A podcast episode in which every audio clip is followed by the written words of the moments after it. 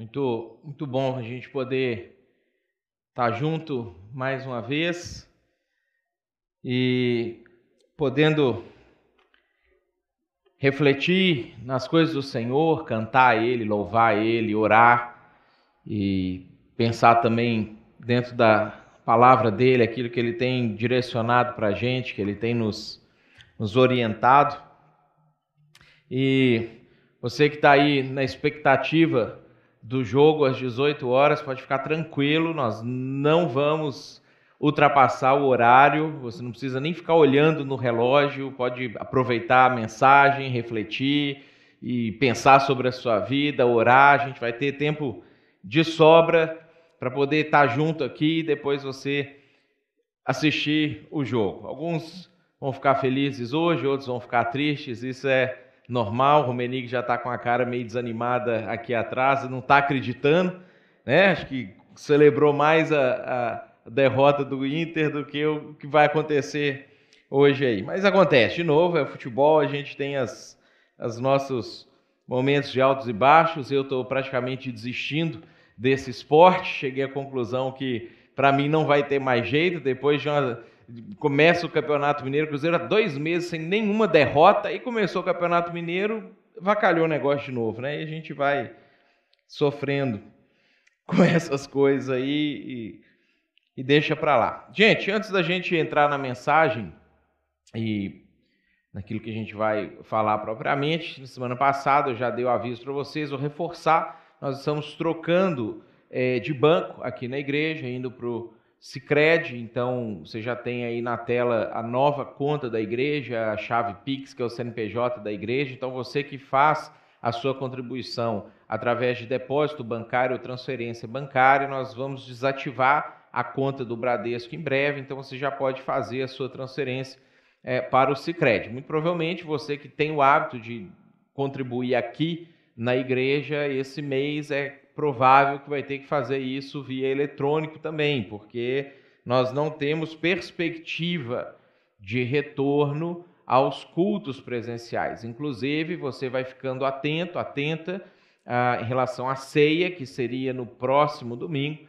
É, provavelmente nós vamos ter a ceia acontecendo nos grupos nesse mês, mas ainda estamos olhando, decidindo, vendo como é que vão ser as perspectivas e a gente vai organizar para que a gente continue cultuando a Deus e tendo a comunhão, aquilo que é, a gente sabe que é imprescindível, né? O, o a gente sempre fala sobre isso, isso que a gente está tendo online, virtual, ele ajuda muito, mas ele não substitui é, o culto presencial. Nós não temos como fazer culto online. Isso não é uma opção dentre as opções que o Senhor deixou para nós. Por isso que a gente vai mantendo os cultos de outras formas ah, nas casas também, até que a gente possa estar junto de novo é, aqui na igreja. Ah, uma outra coisa, no, no sábado que vem, nós já tínhamos programado dentro da nossa agenda de ter o ponto de partida, então ele vai acontecer, só que virtualmente. Vai acontecer a partir das 18 horas, ele vai ser ao vivo, então você pode já se programar para participar uh, desse, desse nosso curso sobre a Bíblia. Ele vai acontecer das 18 às 21, talvez termine um pouco antes, que como não vai ter interação como habitualmente tem quando é presencial, acaba que a matéria, o conteúdo é mais acelerado.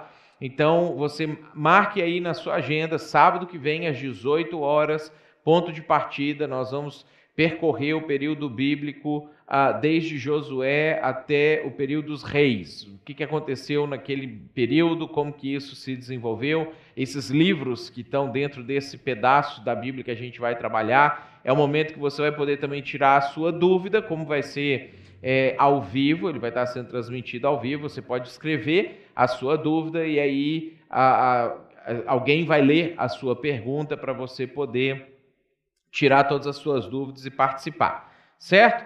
Ah, e um último aviso, queria reforçar com vocês: o nosso ministério pastoral ele está funcionando ativamente. Esse momento pode ser um momento que às vezes gera um pouco de angústia, de ansiedade, essa situação de novo de lockdown, de fechamentos, de bandeiras pretas, de volta não volta, de o que, que acontece, e a gente sabe que isso não só a doença em si, mas os reflexos desses fechamentos, a questão do emprego, a questão da empresa, empresarial, a questão do sustento da sua família, o próprio isolamento causa uma ansiedade, ou às vezes causa uma tristeza maior. Então, se você está passando por alguma coisa nesse sentido, você não precisa passar por isso sozinho ou sozinha. Se você está de alguma maneira angustiado, se você está de alguma maneira tendo ansiedade, qualquer coisa disso está acontecendo, você não precisa passar por isso sozinho. Mesmo que você não esteja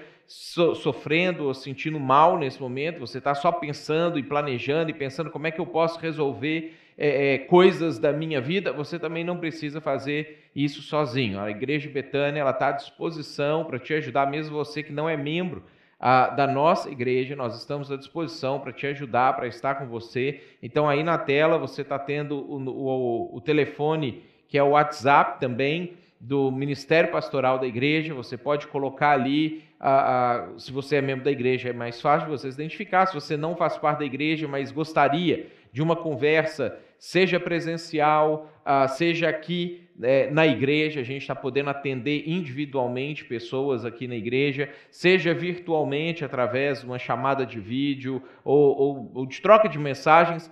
Entre em contato com a gente, vai ser um prazer para a gente poder estar tá passando isso junto com você, fortalecendo a sua fé, a sua confiança em Deus, para que essas coisas, é hora que elas passarem, você tem, consiga sair disso melhor do que quando você entrou, ao invés de permitir que isso abale você. Nós estamos juntos nessa, juntos com você, ah, confiamos em Deus, sabemos que Deus tem planos maravilhosos para a vida de todos nós. A questão é a gente entender esses planos e conseguir alinhar a nossa vida dentro desse sentido. Uh, hoje eu queria pensar um pouquinho com vocês dentro desse tema, né? Fuja de uma vida de fingimento. Para quem acompanhou o Big Brother nas últimas semanas, percebeu que houve uma, um padrão nas eliminações e na alta rejeição dos participantes. Pelo menos dois dos últimos três participantes eram pessoas famosas, um deles até mais famoso aqui no, no Rio Grande do Sul, o humorista Nego Di, ah, pessoas e, e também sofreram o maior recorde de rejeição da história do programa uh, do Big Brother, porque uh, uh, entre alguns fatores, um deles foi as pessoas descobriram que eles não eram quem eles acharam que era. Quando as pessoas descobriram as pessoas por trás do personagem, os telespectadores descobriram quem eles eram de verdade por trás daquilo que eles pareciam ser na televisão ou pareciam ser nas suas redes ou que eles mostravam de alguma maneira e por causa disso tinham fãs, tinham ah, seguidores, pessoas que ouviam o que eles tinham a dizer ou se divertiam com eles ou, ou se entretiam com eles. Quando eles apareceram um pouco mais de verdade quando eles é, é, revelaram a pessoa por trás do personagem. Isso causou muita frustração, causou muita a, a, a decepção. Então, mesmo quem não acompanhou, não gosta do Big Brother, provavelmente ouviu falar deles, da Carol e do Nego Dia, ouviu alguma coisa numa roda de conversa, mesmo que alguns de nós é, é, tenham aquela empáfia, às vezes, né, de achar que só gente burra que assiste isso, de ah, que eu não assisto coisa fútil, tudo que você faz que é, é, é, é, é de diversão, que te traz alegria, é fútil. Se você assiste futebol, isso é fútil. Se você assiste filme, isso é fútil. Se você vai na praia ficar lá parado molhando, isso é fútil. Deus criou futilidades também para a gente poder ah, se divertir, para a gente poder se alegrar, e não é só coisas sérias e, e, e não sei o quê. Mas mesmo que você não goste, você pode não gostar, ninguém gosta de tudo, você ouviu a, a repercussão que isso teve. Agora, é interessante que, de certa forma, esse comportamento do fingimento, esse comportamento do personagem, esse comportamento de você é, é, parecer ser uma pessoa que você não é, é uma grande tentação para todos nós. Todos nós, em alguma medida, passamos por algum tipo de coisa nesse sentido. Queria fazer um parênteses com você, para a gente poder então fechar o parênteses e entender é, aonde que eu quero chegar com isso. A Bíblia fala para a gente sobre julgamento de três formas, porque a gente tem uma dificuldade muito grande entre ah, o mandamento de que a gente não pode julgar e entre a prática de julgar efetivamente é, ou não. Quando a Bíblia fala sobre julgamento, ela apresenta isso para a gente de três maneiras diferentes. A primeira forma de julgamento é o que a Bíblia vai chamar de julgamento avaliativo. A segunda forma de julgamento que a Bíblia apresenta para nós é o julgamento no sentido de estabelecimento de justiça. E a terceira forma de julgamento que a Bíblia, que a Bíblia apresenta para nós é o julgamento de depreciativo. Ah, o primeiro tipo de julgamento, a Bíblia diz que nós temos que fazer o tempo todo. A Bíblia nos incentiva a julgar no sentido de avaliar, de verificar se uma coisa de fato é assim, de conseguir é, é, discernir entre o certo e errado, de estabelecer o que é certo e agir, tentar agir de acordo com o que é certo. A Bíblia manda você julgar até profecias, até coisas que são ditas para você é, é, a respeito da Bíblia, a respeito de Deus, que você tem que parar e julgar essas coisas no sentido de avaliar. O segundo tipo de julgamento, a Bíblia diz que existem diversas situações que a gente precisa fazer ou precisa praticar. A gente precisa estabelecer justiça, dizer o que é certo ou errado, falar isso aqui pode, isso aqui não pode. Ao longo da nossa vida, diversos momentos isso vai acontecer. Ah, o terceiro tipo de julgamento é aquele julgamento que a Bíblia efetivamente proíbe. Esse é o que nós somos fortemente incentivados a abandonar é, na prática de vida da gente, que é de você olhar para uma pessoa, o comportamento de uma pessoa e depreciar ela, e humilhar ela, e xingar ela, e, e de alguma maneira você tentar diminuir essa pessoa. Olha que interessante o que Paulo fala para nós lá em Romanos, capítulo 2, no versículo 1, ele fala para a gente assim, ó, portanto, você que julga os outros é indesculpável, pois está condenando a si mesmo naquilo que julga, visto que você que julga pratica as mesmas coisas. Olha só o que, que Paulo está tentando trabalhar ou trazer para nós aqui. Ah, o, o, o julgamento, no sentido de depreciação, é o julgamento que, quando você pratica ele, na verdade, você está se expondo à mesma condição, à mesma situação, porque nós, seres humanos, somos muito parecidos. Nós, seres humanos, temos por hábito praticar as mesmas coisas que os outros praticam. E muitas vezes, coisas que nós é, é, é, é criticamos ou depreciamos ou julgamos negativamente em outras pessoas são coisas que nós estamos dentro da nossa fragilidade, sujeitos e fazendo, muitas vezes de uma outra perspectiva. Por quê? Porque o julgamento de avaliação é o julgamento que a gente evita. O julgamento que a Bíblia nos ensina ou nos orienta a fazer, que é o julgamento de você discernir as coisas, de você avaliar a si mesmo, avaliar as outras pessoas para tentar ajudá-las, orientá-las, ou trazer algum tipo de é, é, é crescimento para a vida do outro ou para a sua própria vida. Esse é o julgamento que a gente evita. O julgamento de depreciar, de criticar, de falar mal uh, do participante do Big Brother, por exemplo, esse julgamento é o julgamento que expõe a todos nós. É aquele que, naquilo que a gente olha e acha um absurdo e critica e deprecia, ao mesmo tempo nós estamos sendo espelhados, ou, ou, o nosso interior está sendo exposto. Porque no final das contas, Todos nós somos tentados nas mesmas coisas. Então, embora como torcida em um jogo você possa preferir um participante, não gostar do outro e, e, e, e, tomar partido por um lado ou por outro por questões subjetivas das suas análises, das suas afinidades, isso não tem problema ah, nenhum. Ah, enquanto você está vendo pessoas se perdendo você precisa evitar ao máximo de depreciar essas pessoas. Por quê? Porque provavelmente as coisas que você falou mal deles são coisas que você também está fazendo. Para para pensar um pouquinho. Você fala tudo que vem à sua mente para as pessoas? Você, a, a, a, tudo que você pensa sobre a vida, você expressa em todos os ambientes que você frequenta? Existem comportamentos habituais que você precisa ficar se policiando para não é, é, é, praticar, dependendo do lugar que você está frequentando? Ah, não será que se você tivesse toda a sua vida exposta, não ia ter um monte de gente criticando você também? Muito mais do que é, já criticam. Ah, nós normalizamos o fingimento enquanto sociedade.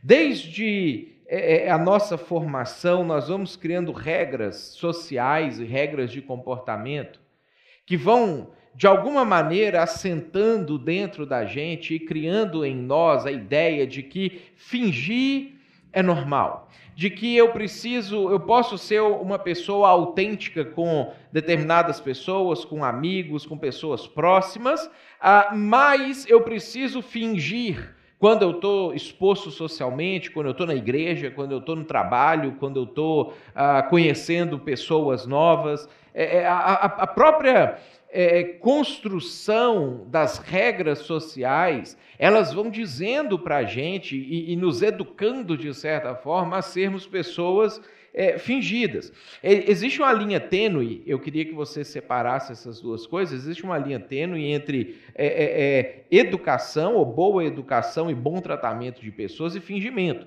não estou falando que você tem que se tornar uma pessoa mal educada, eu não estou falando que você, se, se você tem atitudes deselegantes dentro da sua casa, você vai ter essas mesmas atitudes. Ou você tem coisas que você faz no banheiro. O banheiro é o lugar de fazer aquilo, não é porque, ah, eu sou autêntico, eu vou fazer em qualquer lugar. Não. Não é isso que eu estou falando. Eu estou falando de coisas do caráter, eu estou falando de coisas morais, eu estou falando de coisas da sua personalidade, da sua maneira de tratar é, é, as outras pessoas. Eu queria me ater na mensagem exclusivamente a essas questões.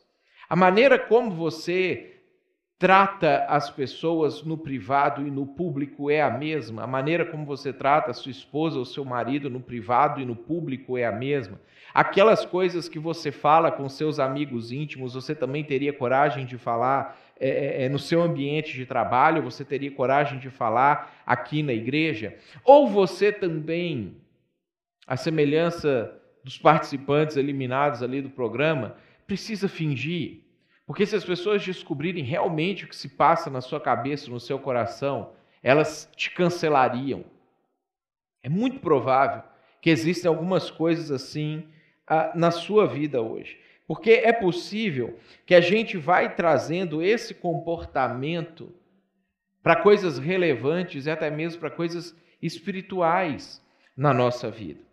E aí eu queria sugerir para você, e, e, e, é isso que eu queria que no final da mensagem você pudesse encerrar esse tempo aqui e ter isso com você, que você transformasse o comportamento fingido em uma virtude aprendida. Como que você pode fazer isso? Com o passar do tempo, nós vamos aprendendo a como parecer ser uma pessoa boa. E muitos de nós conseguem. Muitos de nós conseguem entender os padrões ah, ah, que agradam as pessoas ou que satisfazem ah, os desejos das pessoas ou que satisfazem as expectativas das pessoas. E muitos de nós conseguem entrar dentro desse padrão e viver uma vida, às vezes uma vida inteira, fingindo ser uma pessoa que a gente sabe que vai ser bem aceita que vai ser bem recebida, mas que lá dentro, quando você chega em casa, deita no travesseiro, senta no seu sofá, você sabe que você não é essa pessoa. E, e viver assim cobra um preço muito caro. Se as pessoas descobrirem quem você é, certamente você vai perder tudo o que construiu enquanto você fingia. E mesmo que as pessoas jamais descubram quem você é, o preço interno, o peso que você carrega por viver uma vida de fingimento, é um peso muito alto. E aí tem um momento que Jesus chama uma igreja para conversar e ele faz uma advertência para essa igreja, e depois ele orienta essa igreja a partir dessa advertência, de uma maneira que pode servir é, muito claramente para a gente poder revisitar o nosso interior, a nossa alma e pensar: eu quero viver uma vida de fingimento? Lá em Apocalipse, capítulo 3, Jesus chama João e ele fala para o João assim: João, eu quero que você escreva um recado para uma igreja, ah, porque eu preciso orientar, adverti-la e orientá-la a respeito de uma coisa. E esse recado ele cai como uma luva nesse comportamento aprendido de viver uma vida fingindo que às vezes eu e você podemos adotar ao longo da nossa caminhada aqui na terra. Jesus ele começa falando o seguinte, ele diz: "Ao anjo da igreja em Sardes, escreva: Essas são as palavras daquele que tem os sete espíritos de Deus e as sete estrelas. Ah, os sete Espíritos de Deus, se você ler Isaías capítulo 11, você vai ver o, o desdobramento disso, ou o significado maior disso. E aí, se você continua lendo os versículos depois que fala dos sete Espíritos, você vai ver que eles existem para que Deus possa de fato sondar o interior do coração do homem. Então, quando Jesus ele se apresenta como sendo aquele que tem os sete Espíritos de Deus, ele está querendo dizer que ele vai além daquilo que a gente pratica ou daquilo que a gente faz, inclusive das boas ações que nós temos na vida da gente. E aí ele começa falando para a igreja o seguinte: eu conheço as suas obras. E aí, se ele ficasse só até aí, pode ser que a coisa seria boa, ele teria, essa igreja seria elogiada, ela seria é, louvada por Jesus, porque ela tinha boas obras, ela fazia boas coisas, ela tinha boas práticas visíveis e externas, mas aí Jesus ele fala: você tem fama de estar vivo, mas está morto. Todas as pessoas que olham para você acham que você está vivo. Todas as pessoas que olham para você acham que você é uma boa pessoa. Todas as pessoas que olham para você têm altas expectativas a seu respeito. Mas lá dentro, você está morto. E aí Jesus ele apresenta uma condição que pode se tornar a nossa tentação. Ter fama de ser bem-sucedido, ter fama de vida, ter fama de ser uma pessoa alegre, ter fama de ser uma pessoa que ajuda, ter fama de ser uma pessoa generosa, mas interiormente é outra coisa que está acontecendo. Aí, se você não cuidar, com o passar do tempo, você pode se acostumar a praticar o que é certo, porque você vai recebendo elogios das pessoas. Jesus falava sobre isso quando ele, no Sermão do Monte, falou para os fariseus que eles deveriam parar de mostrar para os outros aquilo que eles estavam doando de dinheiro, que eles deveriam parar ah, de orar em público de maneira maravilhosa, que eles tinham que parar de mostrar para as pessoas que eles estavam jejuando, porque as práticas deles, jejuar, orar, ah, doar generosamente, eram práticas maravilhosas, mas interiormente eles estavam fazendo aquilo porque eles acostumaram a receber os elogios das pessoas. E a paga deles, ou a razão que eles faziam aquilo, não é porque eles de fato eram pessoas generosas, pessoas piedosas, pessoas que amavam a Deus. Não, eles faziam aquilo porque eles queriam que as pessoas os elogiassem mais, as pessoas ah, os louvassem mais, as pessoas tivessem eles em mais alta estima. E aí Jesus fala: vocês precisam parar de fazer isso.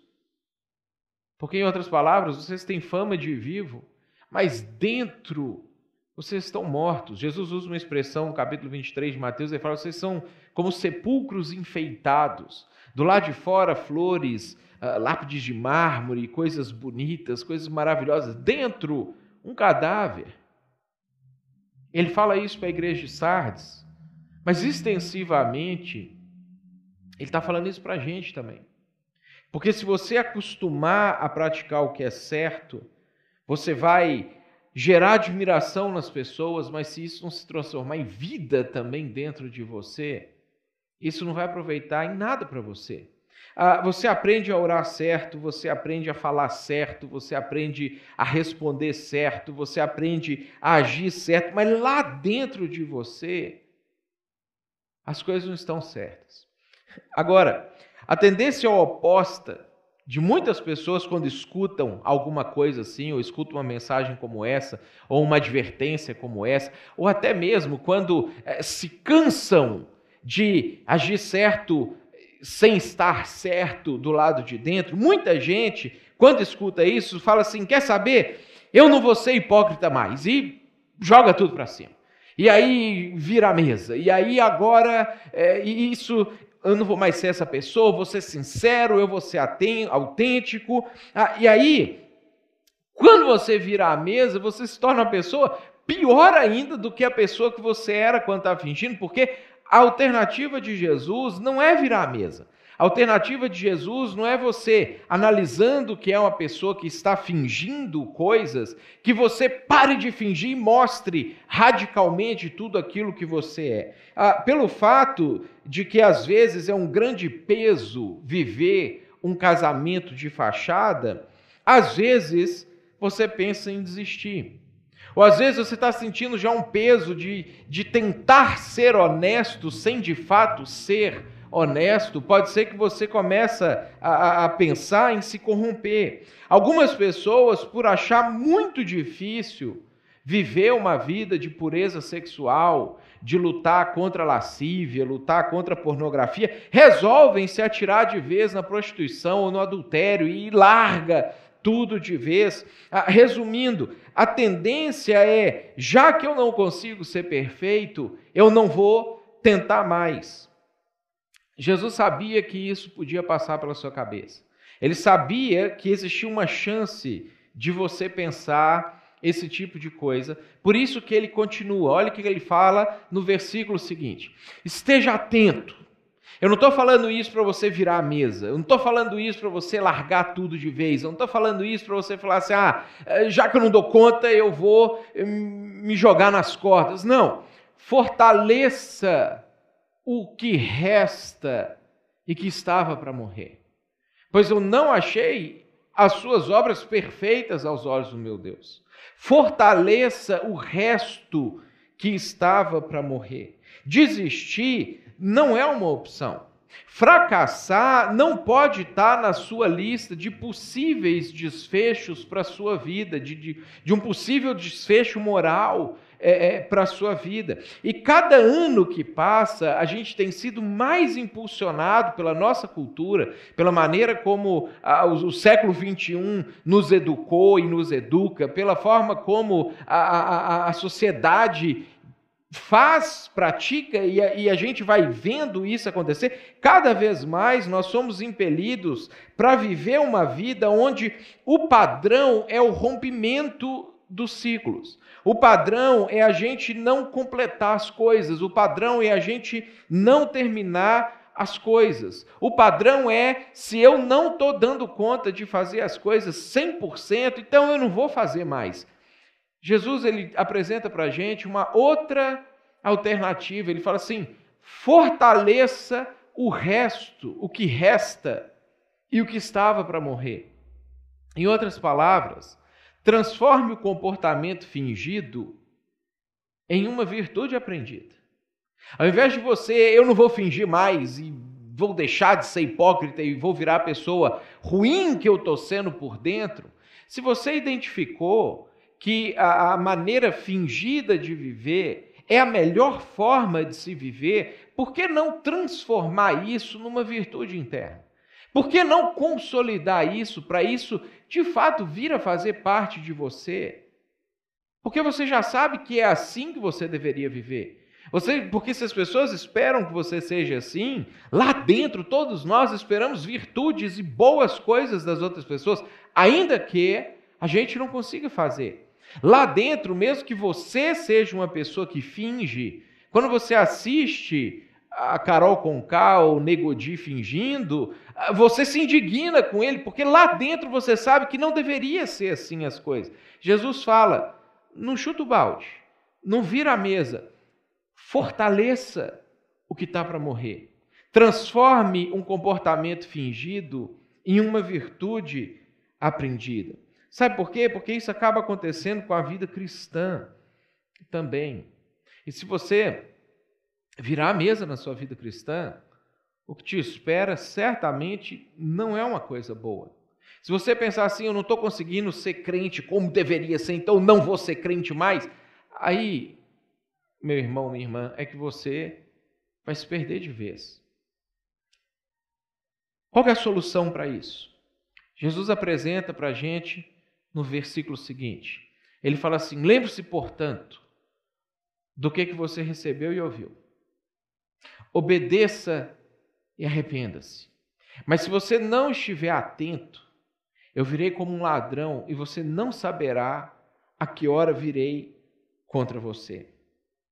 Primeira coisa que Jesus fala para nós no versículo 3 que a gente precisa fazer, e a primeira solução que a gente pode ter para não ter uma vida fingida, mas também não virar a mesa, você precisa resumir os seus valores.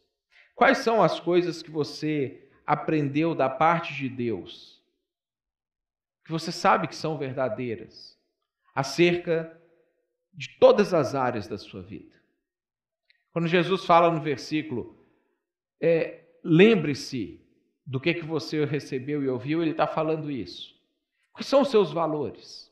Quais são as coisas que você já sabe que você deveria viver, que você já aprendeu, que você já ouviu, que você já leu, que alguém já falou para você, que o Espírito Santo de alguma maneira está falando dentro do seu coração, que você deveria viver uma vida dessa forma específica. Resuma os seus valores. Na sua opinião, de todas essas coisas, o que, que parece uma utopia?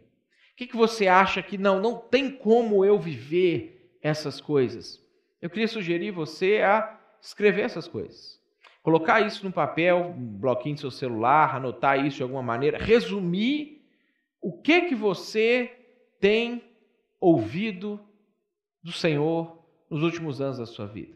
Segunda coisa que Jesus nos orienta a fazer para a gente poder transformar o fingimento em virtude é mudar o valor que você atribui ao comportamento fingido. Obedeça e arrependa-se.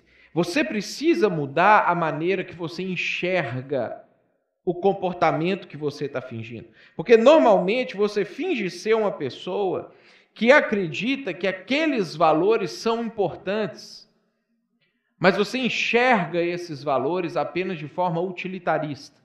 Você enxerga esses valores apenas como um meio para alcançar um fim. Se você é uma pessoa a, a, a, que no, no, seu ambiente de trabalho não critique, não fala mal das pessoas, mas quando você sai ou quando você está só com aquelas pessoas que você conhece, você se torna uma pessoa fofoqueira, você é uma pessoa que fala mal, que, que critica as outras pessoas, é porque você sabe que não criticar ou não falar mal é uma virtude que vai fazer com que você seja melhor recebido no trabalho, mas essa virtude ela é um meio, uma ferramenta e não de fato algo que você deveria interiorizar para você. Por isso, mude o valor que você atribui ao comportamento fingido. Não enxergue, não enxergue mais aquele comportamento como um meio para você atingir um objetivo, mas sim como algo que precisa ser de fato interiorizado dentro de você. Ou seja, se você sabe que você não deve falar mal das pessoas em público, Transforme isso num valor permanente da sua vida. Se você sabe que você não deve é, é, é, ofender as pessoas na cara dela ou na frente delas, transforme não ofender em algo interno dentro de você. Se você sabe que você não deve tratar sua esposa ou seu marido mal em público, transforme isso num valor permanente, onde você vai se recusar a tratar o seu marido, a sua esposa mal em qualquer ambiente e também no privado. Terceira coisa prática que você pode fazer para transformar o comportamento fingido em uma virtude é encontrar um confessor, um confessor. Você precisa encontrar uma pessoa que você tenha total liberdade para chegar diante dela do jeito que você é e abrir e falar assim: olha, Todos esses aqui são os meus comportamentos fingidos e que eu preciso que você me ajude a não ser mais assim. Você precisa ter alguém ou algumas pessoas com as quais você pode ser você mesmo, mas não para você continuar mantendo o padrão de fingir ser alguém em público e ter os seus amigos para você ser a pessoa ruim que você é, mas alguém que vai ouvir você e vai orar com você. Olha só o que, que Tiago fala para a gente lá no capítulo 5, no versículo 16. Portanto, confessem os seus pecados uns aos outros e orem uns pelos outros para serem curados. Porque a oração de um justo, ela é poderosa e eficaz. Você precisa encontrar alguma pessoa para você ser você mesmo, para você uh, ser livre de julgamento, mas que possa te avaliar para poder te ajudar. Alguém que vai conhecer você completamente, os seus pecados, os seus defeitos, mas também as suas virtudes, as suas bondades, e vai orar e acompanhar você e te perguntar sempre que você estiver fingindo: você quer continuar fazendo isso? Sempre que você estiver fingindo, essa pessoa vai poder se aproximar de você, puxar você para o lado e falar assim: vamos mudar isso, porque você me falou que isso é fingimento. E eu sei quem você é. Você precisa encontrar alguém que vai monitorar você para fazer aquilo que o Thiago Leifert fez com a Carol quando ela saiu do programa, que avaliou e apontou por que, que você fez isso. Porque se existe alguma possibilidade dela, ao invés de cair em depressão, ou se frustrar, ou, ou, ou, ou até mesmo desistir da vida, é se ela encontrar pessoas que vão conseguir mostrar para ela de fato quem ela é, não fingir que ela não é aquela pessoa, mas ajudar ela a caminhar, você precisa encontrar alguém assim.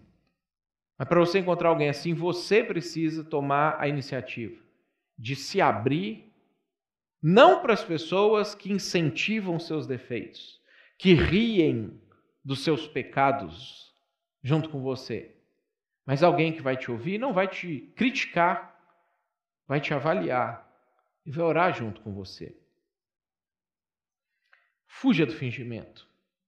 Transforme o comportamento fingido em uma virtude aprendida, para você poder se livrar desse peso e você se tornar de fato a pessoa que Deus quer que você seja, que as pessoas querem que você seja e que provavelmente você também gostaria de já ser essa pessoa. Vamos orar sobre isso? Senhor, nós agradecemos a Ti, porque o Senhor sonda os nossos corações. E o Senhor deseja fazer isso para não precisar nos julgar de estabelecer justiça um dia, e também não criticando, mas avaliando de uma forma a nos dar a oportunidade da gente revendo a nossa vida, as nossas práticas, a gente poder mudar quem nós somos. Eu quero orar pela vida, Deus, minha e de quem está assistindo nesse momento, para que o Senhor nos ajude a nos livrarmos de qualquer fingimento na nossa vida. A gente conseguir se desfazer das coisas que nos matam, para que jamais nem alguém, nem o Senhor chegue diante de nós e diga: o que Jesus teve que dizer para aquela igreja, que a gente tem fama, mas a gente não é aquilo que parece ser. Que o Senhor nos ajude a transformar tudo aquilo que a gente finge ser, porque sabemos que é bom, naquilo que a gente vai ser. E que através do teu Espírito o Senhor abençoe cada um, para conseguir efetivamente mudar, para que nós possamos ser de fato pessoas boas como o Senhor tem sido bom para nós. Eu peço que o Senhor abençoe a vida de cada um, que o Senhor cuide de cada um que está junto nesse momento. Oro, Deus, por saúde, que o Senhor esteja abençoando aqueles que estão contaminados pelo vírus nesse momento, trazendo cura, trazendo restauração. Oro também, Deus, por tranquilidade, oro por paz, oro para que o Senhor ajude cada um a redimensionar ou manter um bom dimensionamento daquilo que está acontecendo no mundo, daquilo que está acontecendo na nossa região, na nossa cidade, na nossa vida, inclusive a morte. Nos ajuda a redimensionar a morte a partir da perspectiva do Senhor, não da nossa perspectiva de desesperança e desespero.